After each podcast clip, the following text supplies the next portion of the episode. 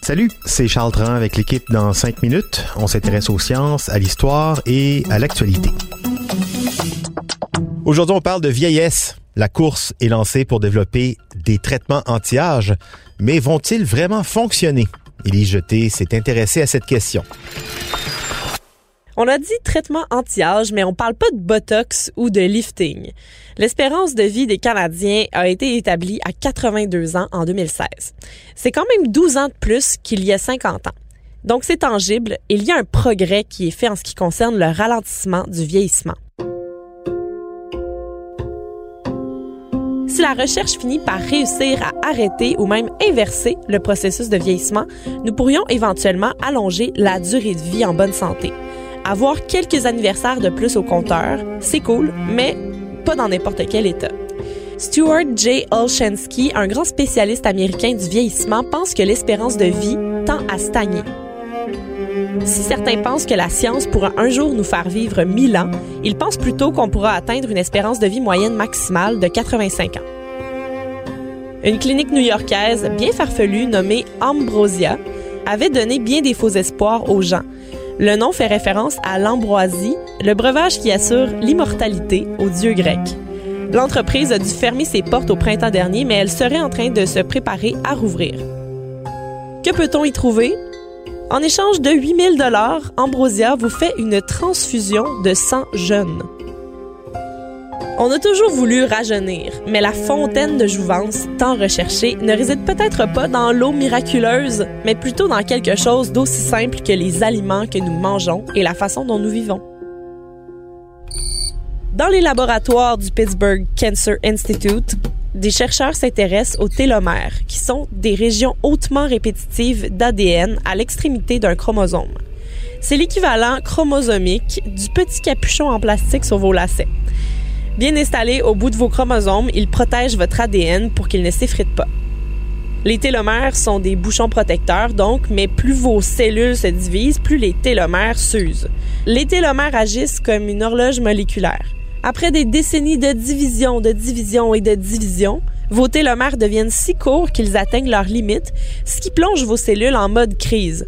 Ça veut pas dire qu'elles commencent à chialer, ça veut dire qu'elles deviennent cancéreuses ou en sénescence.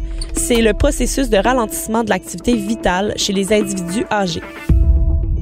C'est la sénescence qui cause les rides, la démence ou les maladies cardiaques.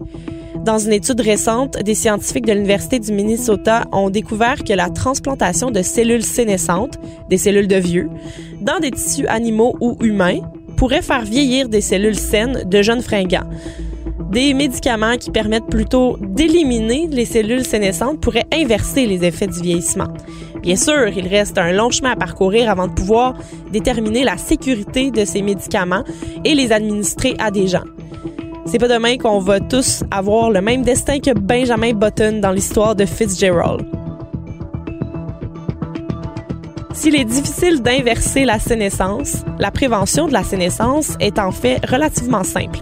Le docteur Robbins, qui fait partie des signataires de l'étude de l'Université du Minnesota, dit que la capacité du corps de gérer les cellules sénescentes est basée à 30% sur la génétique et à 70% sur l'environnement. Au Pittsburgh Cancer Institute, ils ont découvert que plus on mange, plus notre corps transforme rapidement cette nourriture, ce qui crée des petites particules dangereuses comme les radicaux libres d'oxygène qui endommagent notre ADN et usent les télomères. Moins nous mangeons, en particulier moins d'aliments gras et transformés, moins nous accumulons de dommages métaboliques qui affectent les télomères. Les aliments riches en antioxydants comme les fruits, les légumes, le café et même le chocolat noir peuvent également aider à ralentir ces dommages. Dans des études récentes, des singes à qui on a donné 25% moins de nourriture ont vécu des décennies de plus. En année humaine, ils ont vécu jusqu'à 130 ans.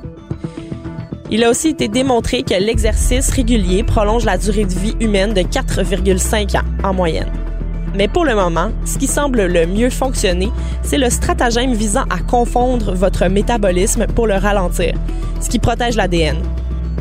En 2015, des chercheurs de la Mayo Clinic au Minnesota ont en effet développé des sénolytiques qui agissent comme des antibiotiques contre les cellules sénescentes. Chez les souris, ça augmenterait de 35% l'espérance de vie. Donc avant de vous jeter sur le prochain traitement ou la prochaine crème anti-rides miracle, pensez à vos télomères et à votre métabolisme et rendez-vous plutôt dans la section fruits et légumes chez votre épicier. Et oui, il n'y a pas de traitement magique, hein? Des fruits, des légumes, bien manger, faire du sport. C'est ça, la solution pour rester jeune. On le sait depuis longtemps. Mais ici, la science tente à nous le confirmer. Merci beaucoup, Élie Jeté. C'était en cinq minutes.